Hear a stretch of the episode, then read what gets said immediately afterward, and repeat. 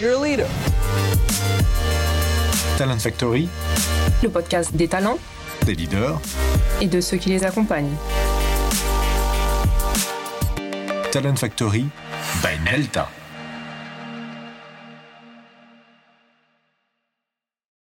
Bonjour et bienvenue dans la séquence portrait de Talent Factory by Nelta. Aujourd'hui, je reçois Florence Méo, déléguée au cadre dirigeant de l'État. C'était une recommandation de l'une de nos précédentes invitées, Bénédicte Ledelay. Florence, bonjour, bienvenue dans Talent Factory. Bonjour, merci de m'accueillir. Euh, donc Florence, comme tu le sais, à travers ce portrait, nous allons aborder trois grandes thématiques. Dans un premier temps, ta trajectoire pour inspirer euh, nos auditeurs, nos auditrices qui s'intéressent aux carrières dans le talent management ou l'accompagnement des dirigeants au sens large, euh, ta vision, tes conseils sur les enjeux, sur les tendances du développement des dirigeants, et en l'occurrence les dirigeants de la fonction publique. Et puis tes bons plans, peut-être pour partager euh, des retours d'expérience, des partenaires, des dispositifs ou des bonnes pratiques euh, que tu as eu l'occasion de, de voir fonctionner au cours de ta vie. Mais pour commencer, comment devient-on délégué au cadre dirigeant de l'État aux côtés de la secrétaire générale du gouvernement, Claire Landais? Alors, je crois que rien ne me destinait à cela. D'ailleurs, rien ne me destinait à rien de ce que j'ai fait, je crois. c'est ce qui fait le plaisir de mon parcours, c'est que c'est assez à chaque fois euh, une surprise. Alors, au départ, euh, j'ai un parcours académique, je suis normalienne scientifique, agrégée de physique, j'ai un diplôme d'ingénieur de Télécom Paris. Alors ça paraît très loin tout ça.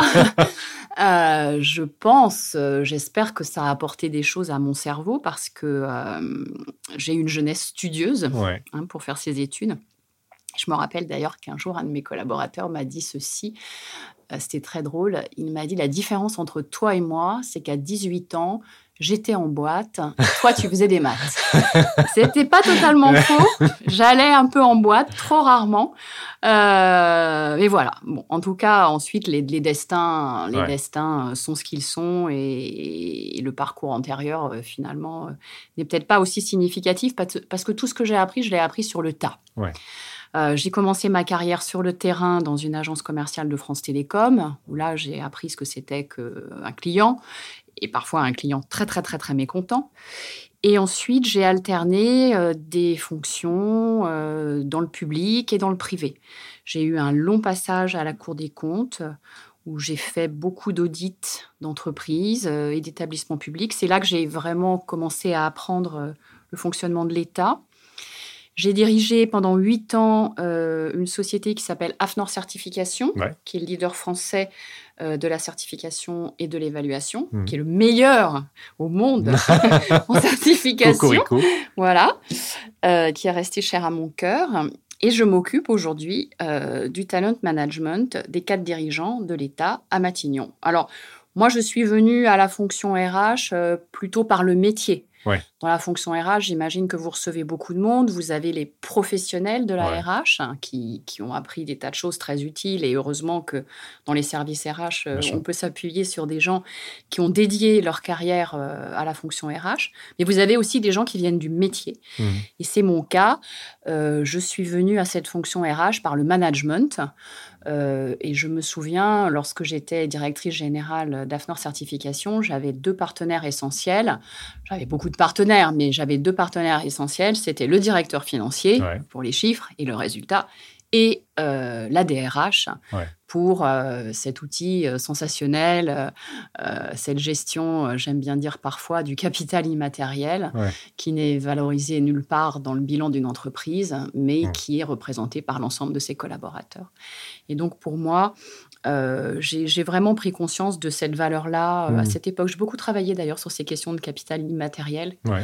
Euh, le capital immatériel dont on dit qu'il est pas valorisé, certes, mais qu'il est la promesse des cash flows futurs. Alors, loin de moi de l'idée de considérer les collaborateurs comme, un, comme un outil, mais, c'est une valeur. Bien sûr. C'est une valeur hyper importante, essentielle de l'entreprise.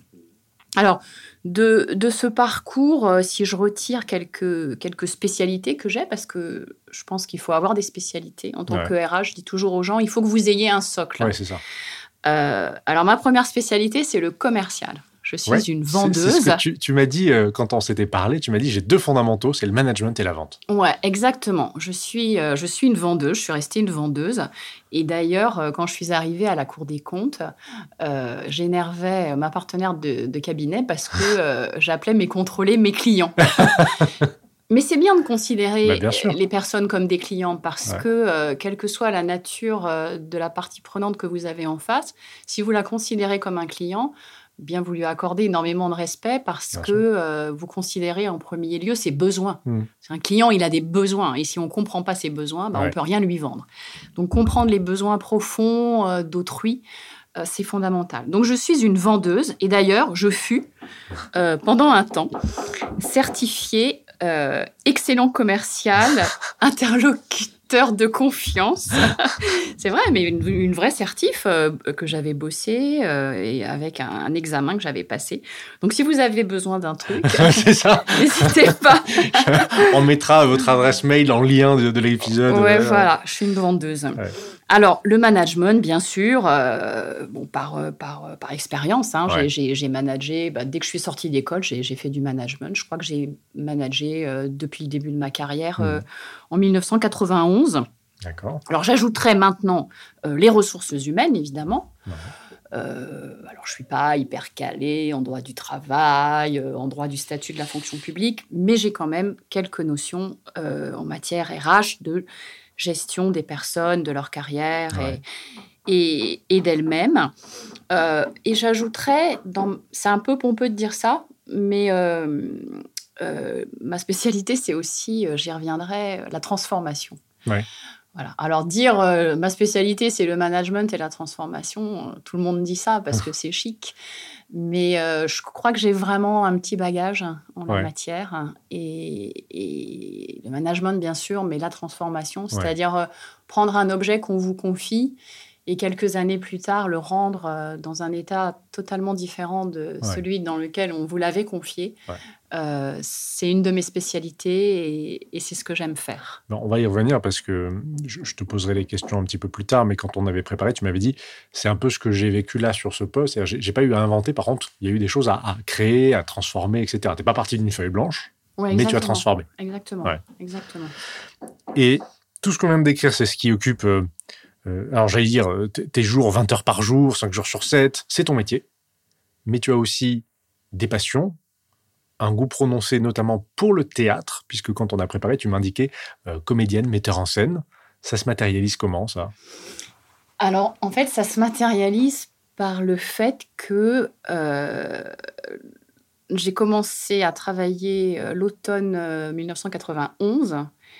Et c'est l'automne où je suis aussi entrée dans la troupe du théâtre de l'Archicube, euh, des anciens élèves de l'école normale supérieure, qui est dirigée par euh, Christophe Barbier, et dans laquelle euh, je joue encore aujourd'hui. Voilà, donc nous sommes une bande de, de, copains qui, dans cette activité-là, ont pas tellement grandi, on va dire, hein, ou on grandit sans s'en apercevoir, en tout cas.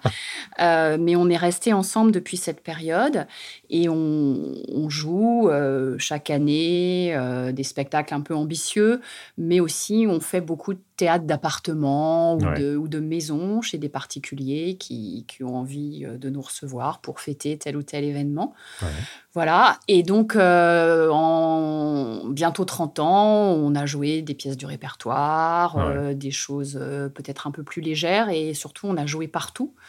On a joué euh, dans des grands théâtres, euh, dans des mmh. plus petits théâtres, on a joué euh, à l'ambassade de France à Londres, on a joué dans des châteaux, dans des granges, mais aussi dans les quartiers et dans la rue à Versailles pendant le festival du mois Molière. Donc euh, ça, c'est une passion qui, qui m'est euh, indispensable, voilà, qui est un, troisième pilier dans ma vie entre euh, la vie personnelle, la vie professionnelle et cette passion. Et tu arrives à dégager du temps pour ça. Alors je, parle dans la vie d'avant, avant les pangolins, avant les théâtres fermés, avant l'interdiction, enfin tout ce qu'on vit en ce moment comme restriction liée à l'actualité sanitaire, mais tu arrivais à dégager du temps? Ouais, en fait, c'est plus que ça. C'est que si je faisais pas ça, j'avais pas l'énergie suffisante hmm. dans le reste de ma vie. En fait, c'est plus, euh, c'est plus quelque chose euh, d'existentiel que de parallèle. Hmm. C'est-à-dire, euh, c'est un équilibre indispensable. D'accord. C'est-à-dire, voilà, je, je crois qu'il me manquerait quelque chose si je ne faisais que du théâtre et il me manquerait quelque chose si je n'étais qu'une professionnelle dans le travail. Et, mais alors, je, je crois qu'aussi, c'est parce que comme je suis une amoureuse de l'art et ce qui est artistique, il y a une forme de spiritualité, je pense, dans, la, dans la dimension artistique, dans le beau. J'aime ce qui est beau, j'aime la littérature, la peinture, euh, le spectacle vivant. Mais je crois aussi qu'on peut euh, avoir un beau geste et des réalisations artistiques dans ce qu'on fait professionnellement. Ouais, tu lis les deux. Ouais, je lis les deux. Et je me suis rendu compte récemment dans un séminaire d'équipe d'ailleurs, où, où, chaque membre de l'équipe euh, s'exprimait sur ce qui l'anime. Et je me suis rendu compte qu'en fait, qu'à chaque fois que, je, que je faisais quelque chose de, de réussi dans mon travail, j'avais l'impression de, de, créer une œuvre. Et en fait, j'avais une représentation mentale de quelque chose d'artistique. Et j'ai besoin que le geste professionnel euh, soit beau ou euh, concourt à fabriquer quelque chose de beau. Voilà. Et j'aime bien cette citation. Je crois que c'est Théophile Gauthier, mais je ne garantis pas. Il faut que les, vos auditeurs vérifient. qui dit, euh, et je l'ai dit d'ailleurs un jour à un séminaire euh, à FNOR, euh, sculpte, lime, cisèle, que ton rêve flottant se scelle dans le bloc résistant. Et en fait, les organisations, elles se sculptent, elles, se, elles se cisèlent, les gens se transforment à l'intérieur des organisations et, ils transforment l'organisation. Et pour moi, le manager, le dirigeant, c'est un peu l'artiste. Un peu l'artiste en chef. Alors, est-ce que c'est le metteur en scène ou, hmm. le peintre? Mais qui organise tout ça de, façon euh, esthétique et joyeuse? Parce que c'est important. Bah, j'ai prévu d'en parler. C'est une des choses que tu as dites très tôt quand on a préparé l'émission et qui m'a marqué tu m'as dit, je crois à la bonne humeur. Ouais, je crois à la bonne humeur. Je vois pas ce qu'on peut faire dans le travail sans bonne humeur. Voilà. Je pense que si on interviewait mes collaborateurs, alors ils pourraient raconter des moments un petit peu moins bah, rigolos. Parce que, parce que c'est la vie. C'est la vie, puis on fait pas que rigoler, puis on n'est pas toujours content. Mais je crois qu'ils pourraient dire que ce qui caractérise l'environnement dans lequel j'aime bien qu'on travaille, c'est un environnement euh, de bonne humeur, et c'est même un environnement où on se marre beaucoup. Voilà. Euh, bah parce qu'on passe tellement de temps au travail. Oui, bien sûr. Euh, ce serait atroce de pas, de pas euh, y prendre du plaisir et de, de, ne pas, de ne pas rire chaque jour.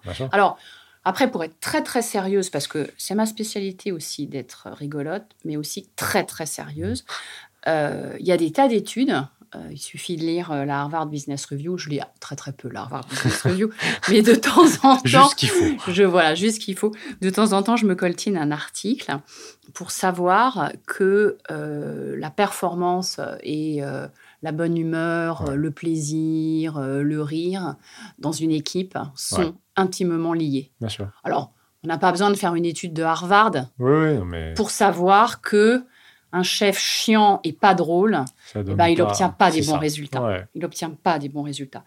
Alors c'est bien que des études euh, sociologiques l'aient montré, mmh. hein, parce que le bon sens ne suffit pas. Parfois, il y a des incrédules. Alors je ne dis pas, de la même manière que je parlais du capital immatériel tout à l'heure, que, que je rigole avec mes collaborateurs pour qu'ils obtiennent des résultats, mais je constate quand même que travailler dans la joie, euh, ça donne de meilleurs résultats.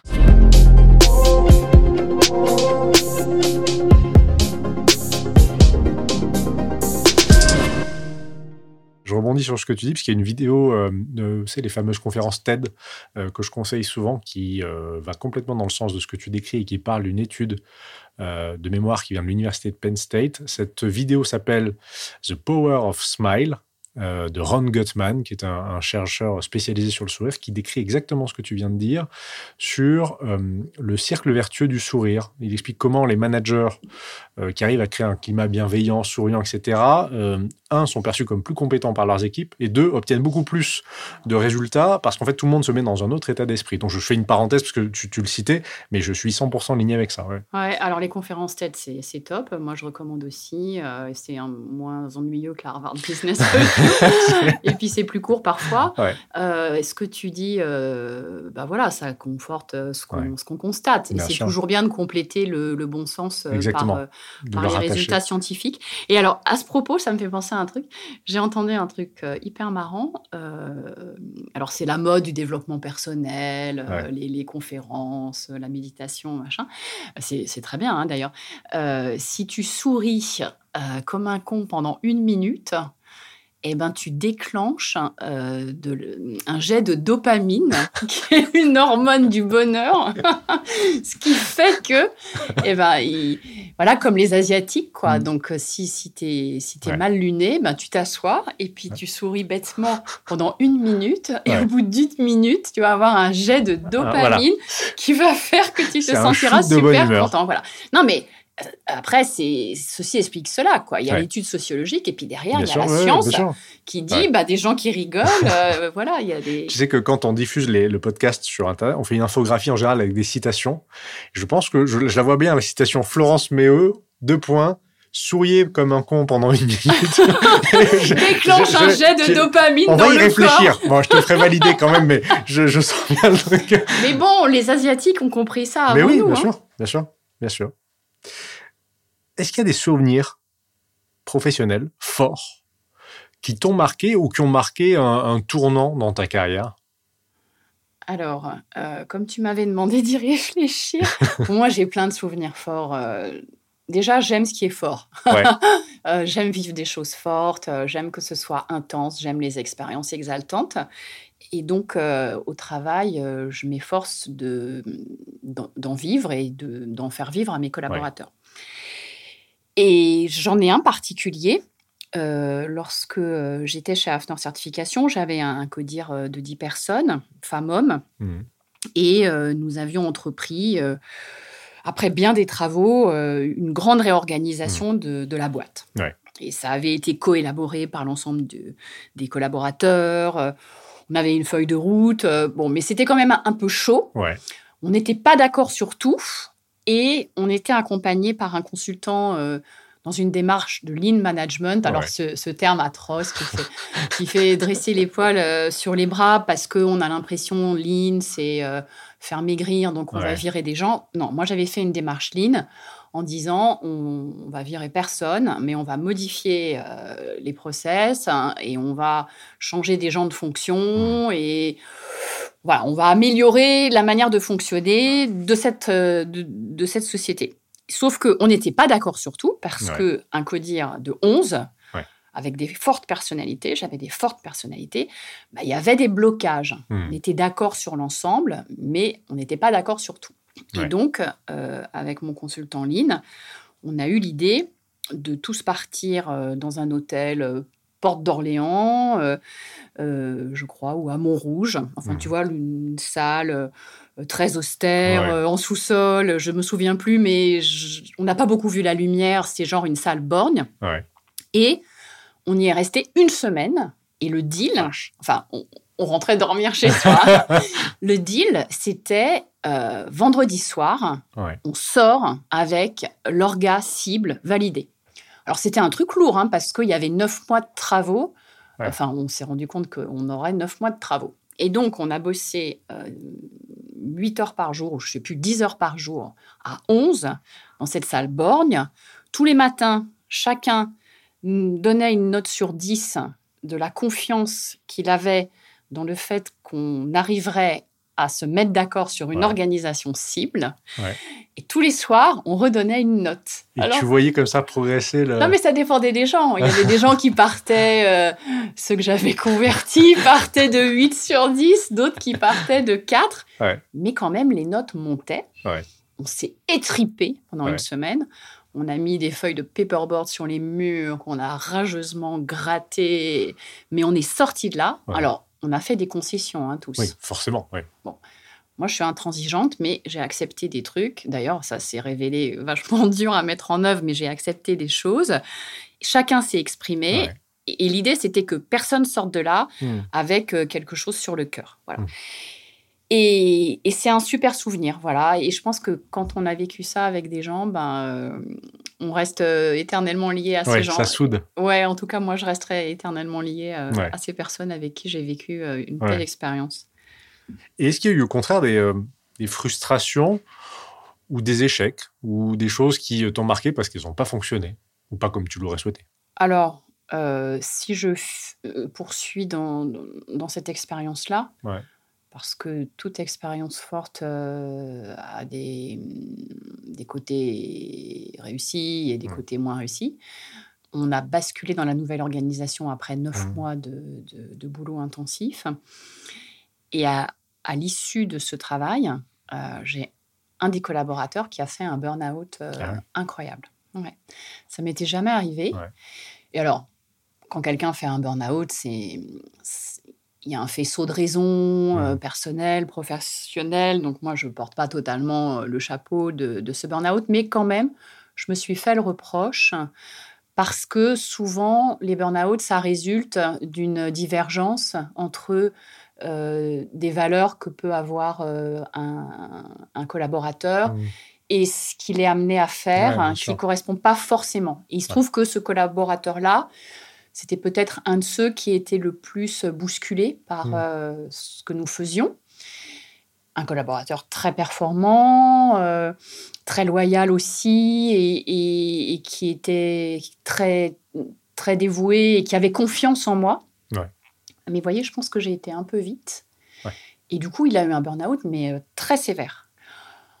Ça a duré des mois, voilà. Et, et ceci étant, euh, comme c'était quelqu'un de performant et de résilient, il s'en est sorti et il est encore plus fort aujourd'hui, voilà. Hmm. Mais euh, ça m'a quand même euh, interrogée. Alors j'étais jeune. Ouais. Euh, j'étais peut-être plus, plus dure et plus, plus intransigeante qu'aujourd'hui. Mm. Mais ça m'a interrogée sur le fait que les équipes sont vraiment composées de gens différents. Mm. Euh, je suis très attachée au collectif. J'ai toujours été attachée au collectif. J'aime pas marcher sur les gens. Mais même quand on n'aime pas marcher sur les gens, parfois, sans faire exprès, parce qu'on n'y prête pas assez attention, on peut laisser des gens de côté. Ouais. Et c'est pas bien. Il y a des, du coup des signaux faibles que tu détectes différemment maintenant, euh, une vigilance peut-être accrue? Bah, en fait, ma vigilance, c'est que je vais moins vite. Ouais. C'est-à-dire, euh, je, je fais plus attention aux, aux validations intermédiaires, euh, au consensus. euh, Mm. euh, on ne peut pas aller trop vite dans les organisations. Je dis souvent maintenant, euh, une organisation, c'est quand elle n'est pas transformée, quand elle est très immature, c'est comme un, un morceau de pâte à modeler froid. Mm. Vous voyez? Vous Ouais. avez déjà joué avec de la pâte à Ouais. modeler euh, de vos enfants. Quand c'est froid, ben, vous ne pouvez pas faire euh, une girafe ou un éléphant comme ça en deux secondes. Ouais. En revanche, quand la pâte à modeler, elle a été malaxée, Ouais. bah hop, vous pouvez euh, lui donner euh, la forme que vous voulez. Mm. Et donc, les organisations humaines, pour moi, c'est un peu comme ça. Ouais. Euh, Il y a le temps de la maturation, il y a le temps de l'élaboration. euh, Et, et ça, maintenant, j'y prête énormément d'attention. je comprends. Voilà. C'est un peu ça que j'ai retenu euh, de cette, euh, de cette expérience. Mais bon, ça, c'était une expérience extrême. hein. D'ailleurs, Ouais, ouais, euh, mon, mon consultant Lean, à l'époque, il m'avait dit euh, Tu feras peut-être pas ça deux fois dans ta carrière parce Ouais. que on a changé plus de 200 collaborateurs sur 270 de, de postes. hein. C'était Ouais, ouais. c'était ambitieux. Voilà. Est-ce qu'il y a une, une réalisation dans ton track record dont tu es particulièrement fier ou qui t'a particulièrement marqué? Alors, euh, comme je suis quelqu'un de très fier, j'ai plein de réalisations dont je suis fière. non, euh, moi je disais tout à l'heure, j'aime bien transformer, donc euh, je suis fière des choses que j'ai contribué à changer. Ouais. Parce que j'ai une certaine capacité à voir ce qui va pas, voir ce qui doit être changé et, et ensuite je, je, je sais assez bien euh, faire évoluer les personnes et les organisations vers euh, un horizon euh, un peu différent. Donc Mm. je pense que chez Hafner Certification, j'ai vraiment pris une société qui avait énormément de qualité, mais qui peinait à se moderniser, à, entrer dans, dans le monde nouveau, euh, dans le monde complexe. Et avec l'ensemble de mes collaborateurs, on a vraiment transformé cette organisation. Je précise avec le collectif, parce que je suis très attachée au collectif. Euh, la deuxième réalisation dont je suis fière, évidemment, c'est ce qu'on a fait aujourd'hui avec mon mmh. équipe. Euh, avec de petits moyens, on a créé une démarche de talent management mmh. avec l'ensemble de nos partenaires ministériels. Et on a créé euh, une culture d'entreprise. Alors cette entreprise, c'est l'État, mais je pense qu'on a su créer une culture d'entreprise mmh. entre les cadres dirigeants de l'État euh, pour les aider à progresser et, les aider à, délivrer eh bien les, les, ce, que le, ce que le politique attend d'eux, ce, ce, qui est mmh. attendu. Euh, pour notre pays. Alors ça, c'est des choses assez, assez vastes. Et sinon, il y a deux, deux, choses un peu plus ponctuelles dont je suis fière. C'est que j'ai créé, avec, avec d'autres, hein, mais j'ai créé deux labels auxquels je suis très attachée, qui existent toujours. Le label diversité. C'était maintenant, il n'y a, il y a pas loin de dix ans. Hein. Mais euh, c'est un label qui reste d'actualité parce que euh, la diversité dans le monde de l'entreprise, euh, c'est pas encore tout à fait ça. Mmh. On pourra en reparler tout à l'heure. Et j'ai créé aussi le label qui s'appelait AFAC 26000 et qui aujourd'hui s'appelle le label Engagé RSE et qui vient récompenser les efforts des organisations en matière euh, d'engagement euh, sociétal en faveur du développement durable. Voilà. Donc ces deux labels, j'y tiens beaucoup parce qu'ils sont sur euh, deux sujets essentiels hmm. pour nos sociétés. D'ailleurs, l'un est un peu inclus dans l'autre parce que dans la responsabilité sociétale, vous pouvez dire que la, d'avoir de la diversité. Voilà, la diversité sur, sur, sur l'engagement social ça fait un peu la synthèse de, tout ce qui m'est cher, c'est-à-dire euh, il n'y a pas de performance euh, euh, économique durable sans performance sociale. Et aujourd'hui, on sait qu'il n'y a pas non plus de performance économique durable sans performance environnementale. Hmm. Donc moi, depuis très longtemps, depuis le début des années 2000, ce sont des sujets sur lesquels je hmm. suis personnellement engagée, qui m'animent dans ma vie professionnelle et que je suis heureuse d'avoir incarné dans la création de ces deux labels qui, qui fonctionnent encore aujourd'hui. Le service des premiers, du Premier ministre a été labellisé euh, diversité, égalité euh, récemment, et euh, des tas de sociétés sont labellisées en ce moment par le groupe AFNOR mmh. sur le label engagé RSE, et mmh. j'en suis vraiment très fière.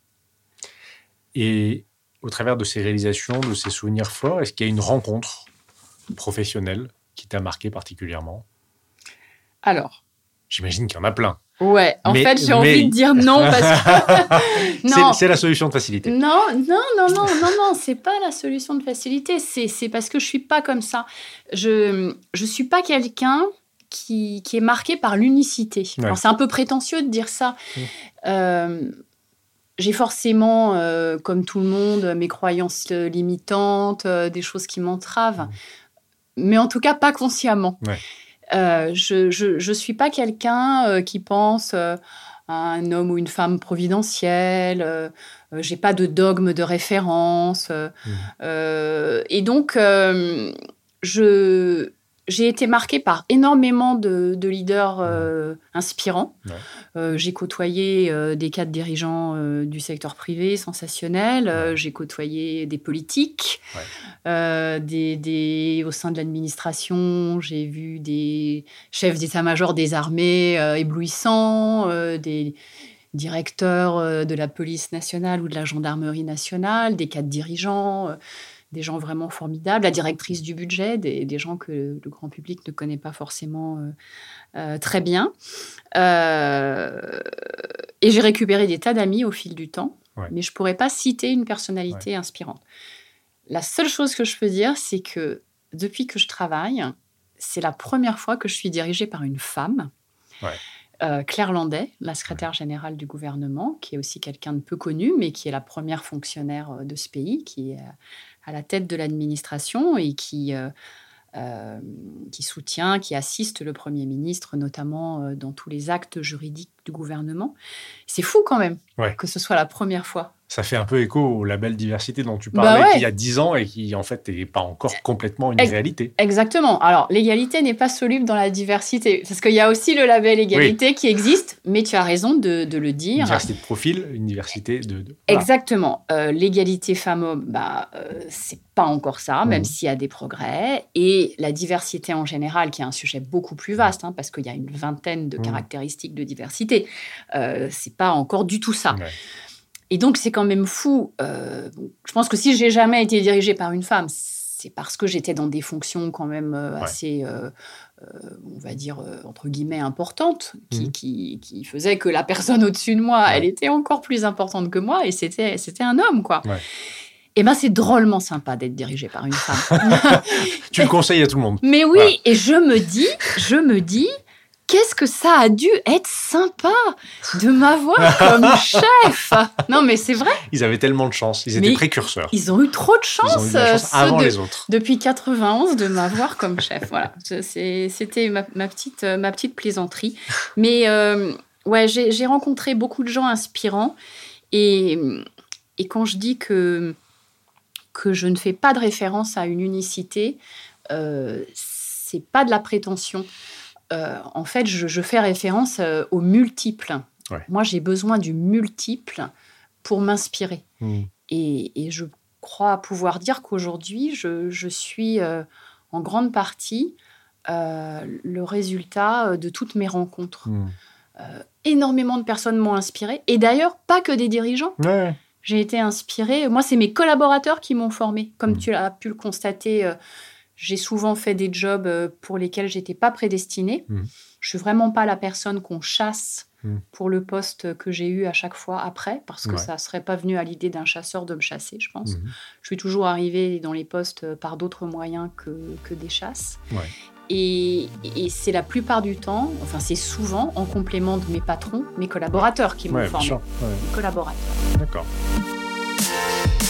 C'est la fin de la première partie de cet entretien avec Florence Méo. Merci à elle pour ses partages.